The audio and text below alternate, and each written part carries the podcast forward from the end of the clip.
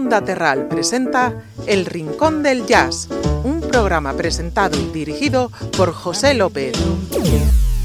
Suscríbete al Rincón del Jazz. Todos los episodios y contenidos adicionales en la web y en la app de Onda Terral haciendo clic en la pestaña de podcast en nuestros canales de Spotify, iBox y Google Podcast. Escúchanos en directo en Onda Terral los martes a las 12 del mediodía. Onda Terral, podcast.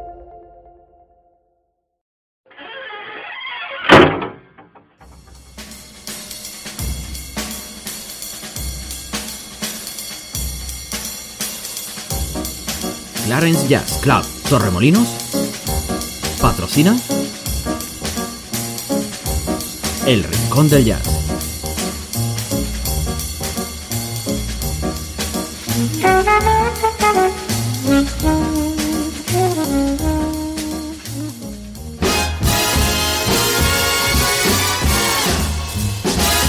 Hey, ¿qué tal? Saludos. Aquí empieza El Rincón del Jazz.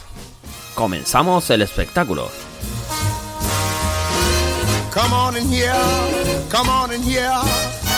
Y hoy, con esta canción de Ray Charles, Right Time Time, vamos a hablar hoy del ragtime. En los inicios del jazz, Nueva Orleans era una ciudad musical, muy, muy musical. Era muy habitual escuchar música incluso de un modo informal. Y el espacio de la música por excelencia era entonces la calle, como no. Esas bandas que poblaban el ambiente, se respiraba música. Y cualquier ocasión era buena para que trompetas, trombones y otros instrumentos de gran presencia acústica se adueñaran de las calles de toda la ciudad. Si había una fiesta al aire libre, allí había una de las diversas bandas que existían. Incluso un funeral se convertía en una de esas fiestas al aire libre con música. Decía Jelly Roll Morton, conocidísimo y citadísimo en este rincón del jazz, ya sabes, que un funeral en Nueva Orleans era el final de una muerte perfecta.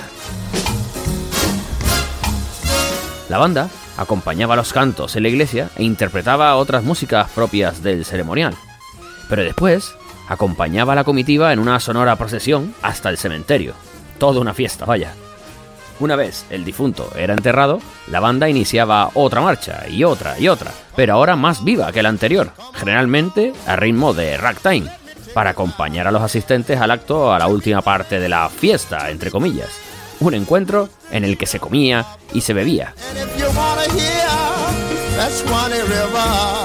Nada que ver con los funerales que tenemos ahora mismo, sobre todo en España, ¿no? Así que esto es una de las anécdotas del ragtime, porque hoy vamos a hablar de eso, del ragtime, de los orígenes, de cómo empezó. Pero claro, antes de eso te tengo que poner en situación, ¿no? Venga, vamos a comenzar el ragtime. Disfruta del espectáculo.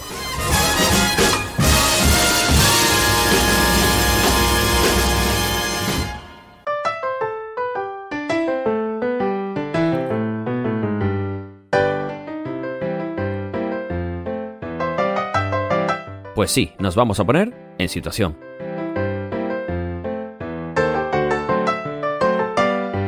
Nos encontramos en los albores del siglo XIX la abolición de la esclavitud ha llegado a casi casi toda Norteamérica, y las comunidades negras empiezan poco a poco a integrarse en la sociedad.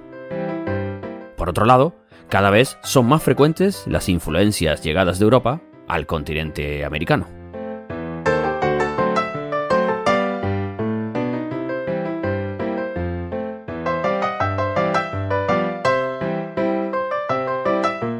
Musicalmente, Musicalmente llegan nuevas composiciones que rompían los esquemas de la música clásica tradicional, con respecto a la melodía, al ritmo, a la forma, como ocurría con Stravinsky o Schoenberg.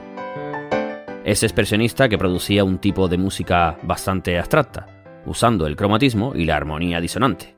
Bueno, da igual, no me enrollo. Todo esto, todo esto que hablamos, marcó una revolución musical en Estados Unidos, que se vio en la proliferación de un sinfín de estilos musicales, pioneros, entre ellos nuestro protagonista de hoy del Rincón del Jazz, el ragtime.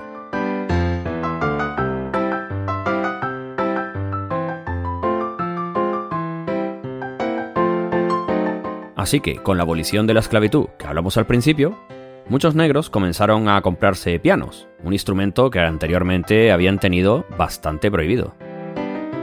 Al liberarse, expresaban su independencia utilizando objetos prohibidos anteriormente, y a partir de ese instrumento empezaron a surgir ritmos nuevos.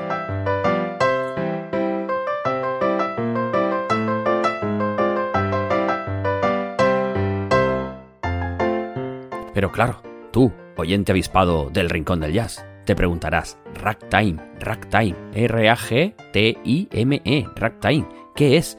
Pues te lo cuento. Según parece, la palabra rag, R-A-G, procede del ragging, que era la denominación que recibía cierto baile ejecutado por afroamericanos que se caracterizaba por el hecho de que los bailarines calzaban zuecos. Sí, sí, zuecos. De hecho, el ragtime, según parece,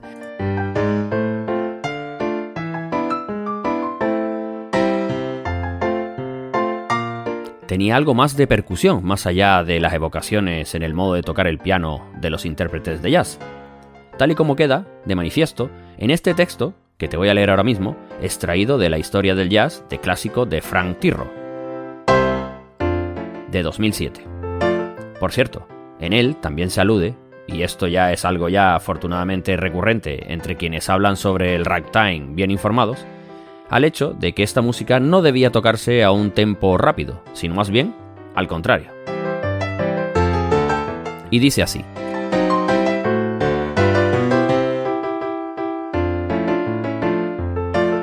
Los genuinos pianistas de ragtime se caracterizaban por un estilo percusivo. Según parece, empleaban el pedal con moderación, incluso a la hora de obtener efectos de tipo legato. En ocasiones se hacía uso del pie, o ambos pies, para añadir un efecto rítmico a la ejecución del tema. En la introducción a su Stop Time, Rag 1910, Scott Joplin advierte a los ejecutantes del número de que, a fin de obtener el deseado efecto de parón rítmico, el pianista deberá pegar un fuerte taconazo en el suelo cada vez que la palabra stamp aparezca en la partitura.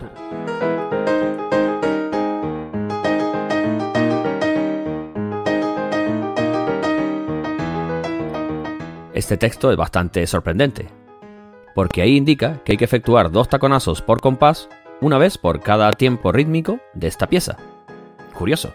Y aunque las instrucciones para pegar taconazos son infrecuentes en las obras de este compositor, muchos de sus racks comienzan por advertir no ejecutar esta pieza con excesiva rapidez. El ragtime nunca debe ser demasiado rápido.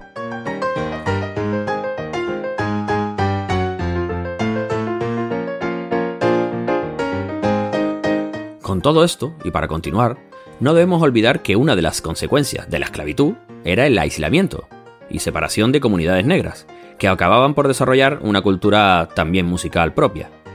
Además, los miembros de estas comunidades rara vez sabían leer música, por lo que inventan sus sonidos a partir de la improvisación. Aquí sale la famosa palabra improvisación.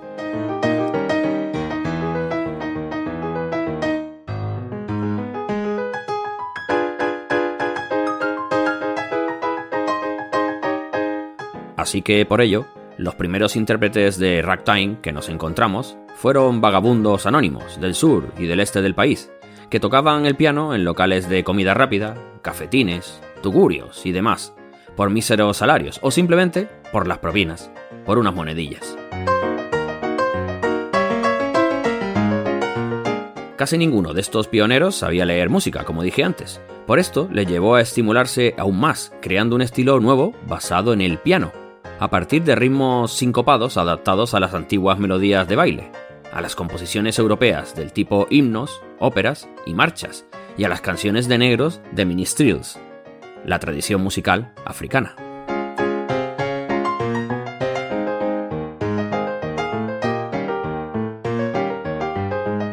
Los primeros ejemplos fueron llamados Kung Song, canciones de negros. Como no sabían música, estos nuevos intérpretes tocaban sus piezas en directo, y estas eran transcritas por los arreglistas de Tim Pong Ali, un grupo de compositores y arreglistas famosos a finales del siglo XIX. Lo hacían a la vez que los músicos tocaban, perdiéndose, aparte de muchas canciones, un sinfín de matices armónicos. Serían muy famosos Thrish Smith e Irving Jones.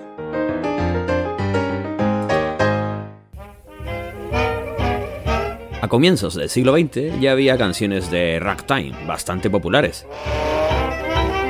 Circulaban por todo el país, como por ejemplo My Ragtime Baby de Fred Stones, que además dio a conocer a los europeos este sonido. Algunas de las canciones más populares de la época serán Cuban Cake Walk de James T. Bryan y Under the Mambo Tree, esta que suena.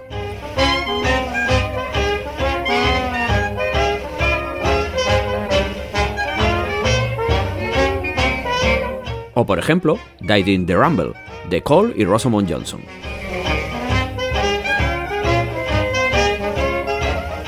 Había ragtime por todos lados en esa época. Los rags se publicaron en abundancia y fueron inmensamente populares entre los pianistas aficionados de raza blanca. Aunque claro, es evidente que los creadores negros interpretaban el género con mucha mayor soltura y libertad que lo que aparece en la música escrita. El espíritu del ragtime sobrevivió en un estilo de jazz conocido como Dixieland y ejecutado por bandas pequeñas. Ya hablamos una vez de ellos.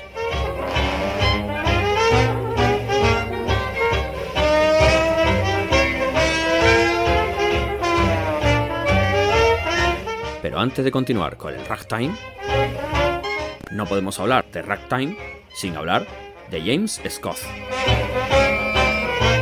James Scott fue un pianista y compositor de ragtime cuya música se relaciona claramente con la de quien está considerado el más destacado músico de este género, Scott Joplin.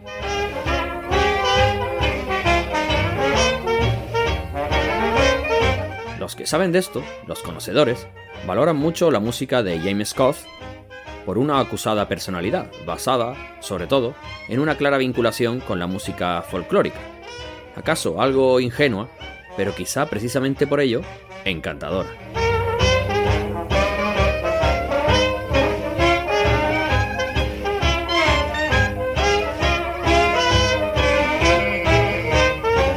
Según señalaron Schaeffer y Riddle en su libro The Art of Ragtime, decía, Scott compartía con Joplin la creencia en la dignidad y el valor de la música, el convencimiento de que la música etiquetada como ragtime constituía una forma artística crecida a la sombra de una estética enteramente nueva.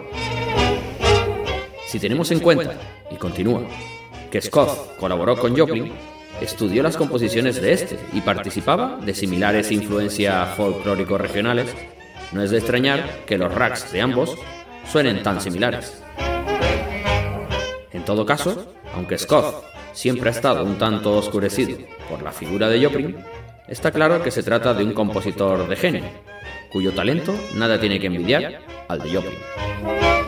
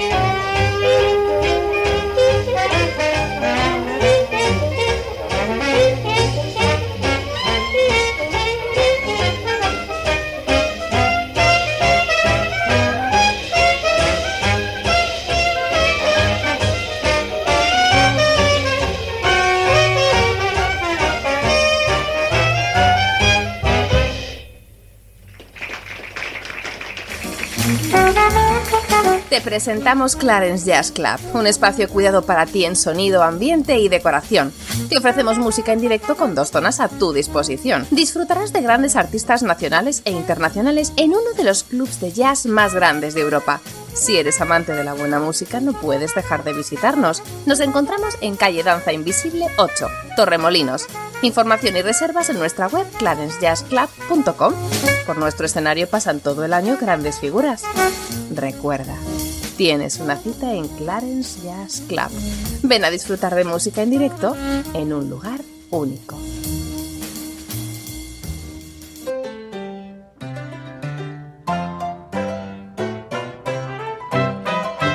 Pero sigamos, sigamos hablando del mayor representante del ragtime, que fue Scott Joplin, denominado el rey del ragtime.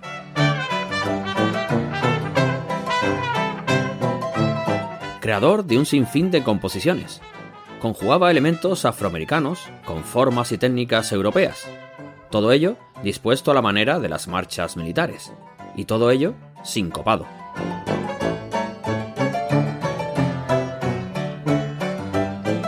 Para que os hagáis una idea, más o menos, era una mezcla entre la tradición del baile popular negro y los bailes típicos de sociedad. Sí, esos de lo que el viento se llevó y las grandes casas europeas.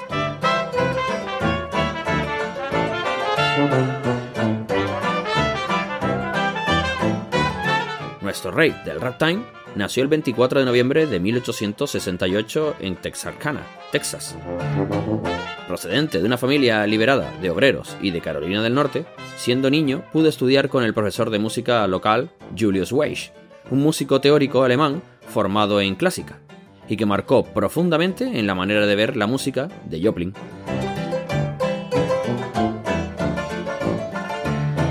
Este profesor reconoció enseguida el genio creador de Joplin, a quien nunca cobró una clase y a quien ayudó a conseguir su primer piano. Joplin nunca olvidaría a su maestro, y siendo ya famoso, se encargó de su manutención económica hasta el final de sus días.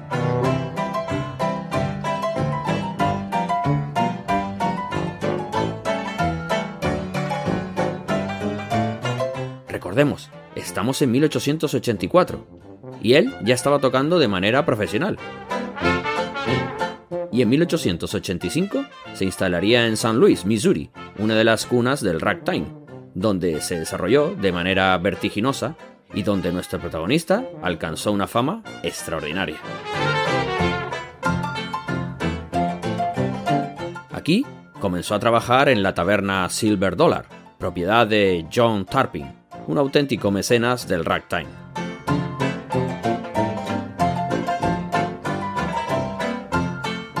Esta familia, los Tarpin, era una especie de familia mafiosa local que controlaban los barrios negros de Chestnut y Market Street, donde se movía la diversión.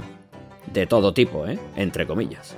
Los Tarpin tenían bastantes locales y clubs, donde aparte de proporcionar la música, se acogía a todos los músicos que por allí pasaran. Pues verás, uno de los hijos del clan, Thomas Millian Tarpin, fue incluso llamado el padre del ragtime de St. Louis. Fue dueño de varios clubs. Su local Rosebud se convertiría en el referente musical de la época y lugar de encuentro principal para músicos de ragtime de todos sitios. Y además, escribió muchas piezas, destacando Harlem Rag, Bowery Back, A Ragtime Nightmare o St. Louis Ragtime.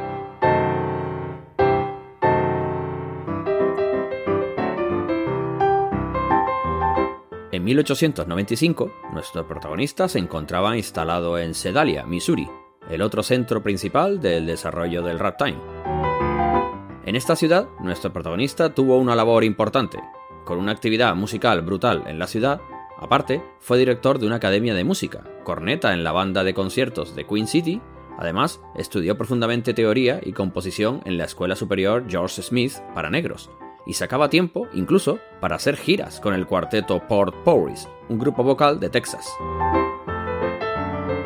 Estaba muy ocupado y por esa fecha publicó sus primeras composiciones y en 1899 publicó uno de los mayores éxitos comerciales, Maple Left Rag, el que escuchamos antes, que llegó a vender más de un millón de copias y que estableció un modelo para ragtime clásico, que sería imitado por todos los autores del momento.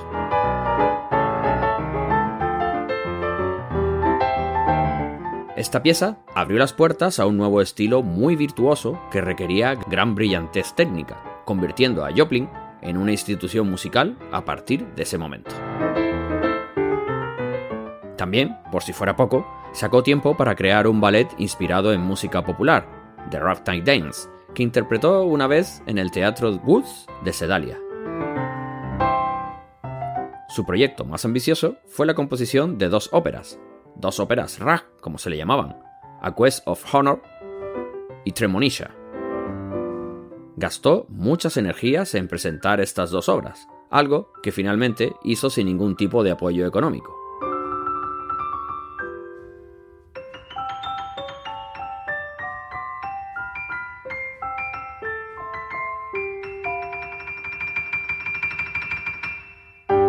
Fue un auténtico fracaso. Habría que esperar hasta 1972 para conocer su estreno mundial. Un poquito tarde, ¿no creen?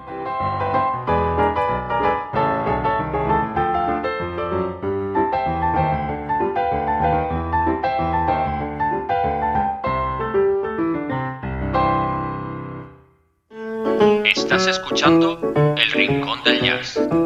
Si deseas comentar algo o hacer alguna contribución, mándanos un correo a ondaterral.gmail.com.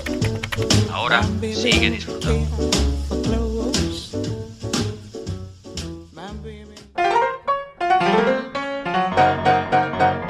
Y ya para acabar de hablar de Scott Joplin, porque también tenemos que seguir con el ragtime, hablamos de sus finales. En 1907 marchó a Nueva York, donde su actividad musical se movió en varios ámbitos. Fue director de una academia de música, grabó varios discos de pianola, publicó muchísima música y creó una editorial musical. Ah, y ofreció varias giras de vodevil.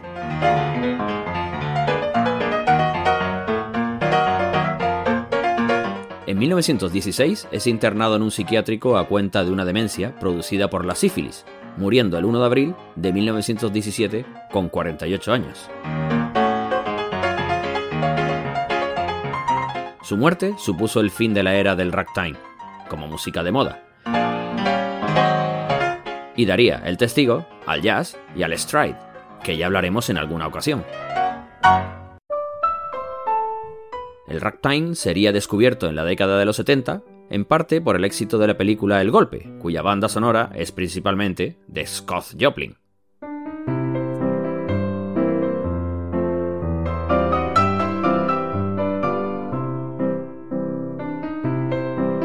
Rudy Blesh recoge en su libro Combo, Ice Lives in Jazz, unas palabras del músico Eubie Blake, que vivió a caballo entre los siglos XIX y XX, acerca del ragtime. Conocí el ragtime de oído, la primera que lo oí yo debía tener 11 o 12 años. Por entonces, el ragtime no tenía nombre. A mí me chifló de inmediato. Era música con la que me sentía a gusto. Le dije adiós a Beethoven. Cuando comencé a tocar el piano, el ragtime no existía, pero sí existía síncopa en las orquestas negras que pasaban por nuestra calle después de algún funeral, como lo existía en la música, y los gritos de la iglesia dominical. Todo eso estaba muy bien, siempre que tuviera lugar fuera de casa. Un día que estaba yo sentado al órgano, transformando Taumerei, célebre pieza del compositor romántico alemán Robert Schumann, en un ragtime a la última, mi madre asomó por la puerta y me gritó: No quiero esas locuras de ragtime en mi hogar. Esa fue la primera vez que oí la palabra ragtime.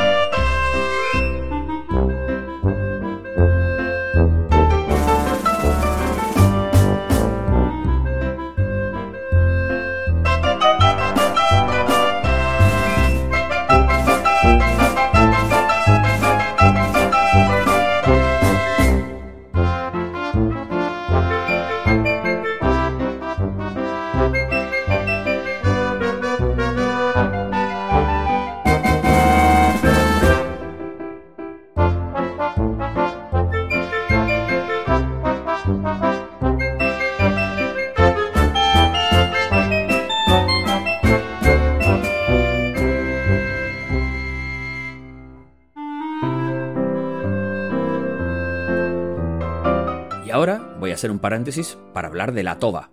T-O-B-A. Sí, la toba. Te cuento. A principios del siglo XX existía una asociación que controlaba la red de espectáculos de muchas figuras de los inicios del jazz. Era como por ejemplo la SGAE. Salvando las distancias, claro, no quiero que nadie se me enfade, sobre todo por lo que voy a explicar ahora.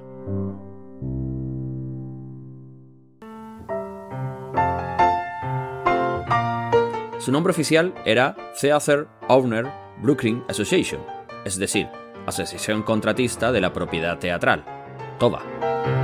Pero popularmente era conocida por eso, por las siglas, TOBA, que respondían a Toby Time o Throw on Black Asses, lo que es lo mismo, duro con los negros.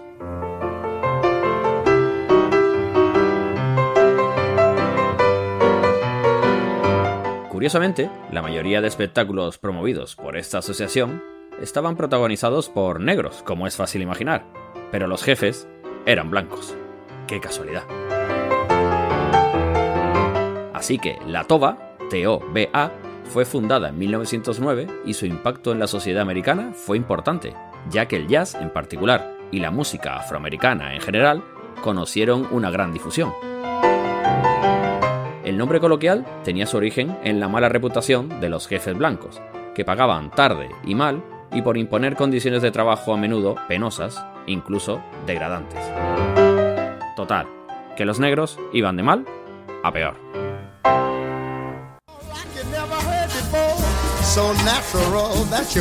Bueno, en este guiño de Ray Charles con la Alexander Ragtime Band, acabamos la historia del ragtime.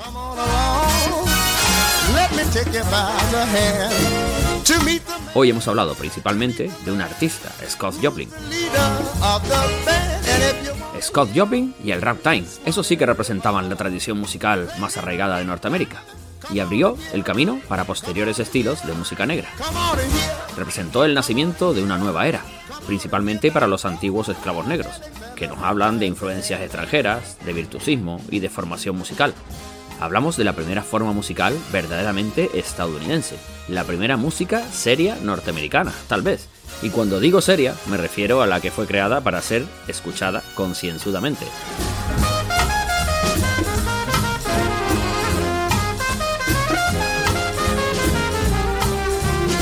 Todos los críticos y estudiosos musicales, de los cuales yo no pertenezco, coinciden en que el giro musical que se crea con el ragtime estaba a la altura de las revoluciones musicales de Chopin o de Brahms.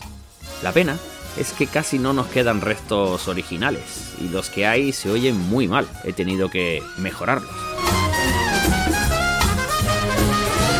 Algún disco de pianola, algún legado en partituras que os invito a escuchar más adelante, y así hacer un viaje por el principio de siglo de un pueblo que experimentaba con la música, así como su recién estrenada libertad, a pesar de la toba. Las generaciones posteriores se fueron desplazando gradualmente hacia los ritmos más libres del jazz. Para la década de 1930, el ragtime original había perdido ya su encanto inicial y tendía a ser estridente y cómico. Y así acabó, poco a poco, disolviéndose el ragtime. Y así hemos llegado a la disolución de este programa. Bueno, de esta cita. Tendremos más adelante.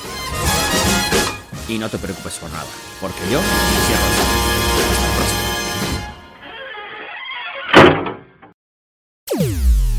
Suscríbete al Rincón del Jazz.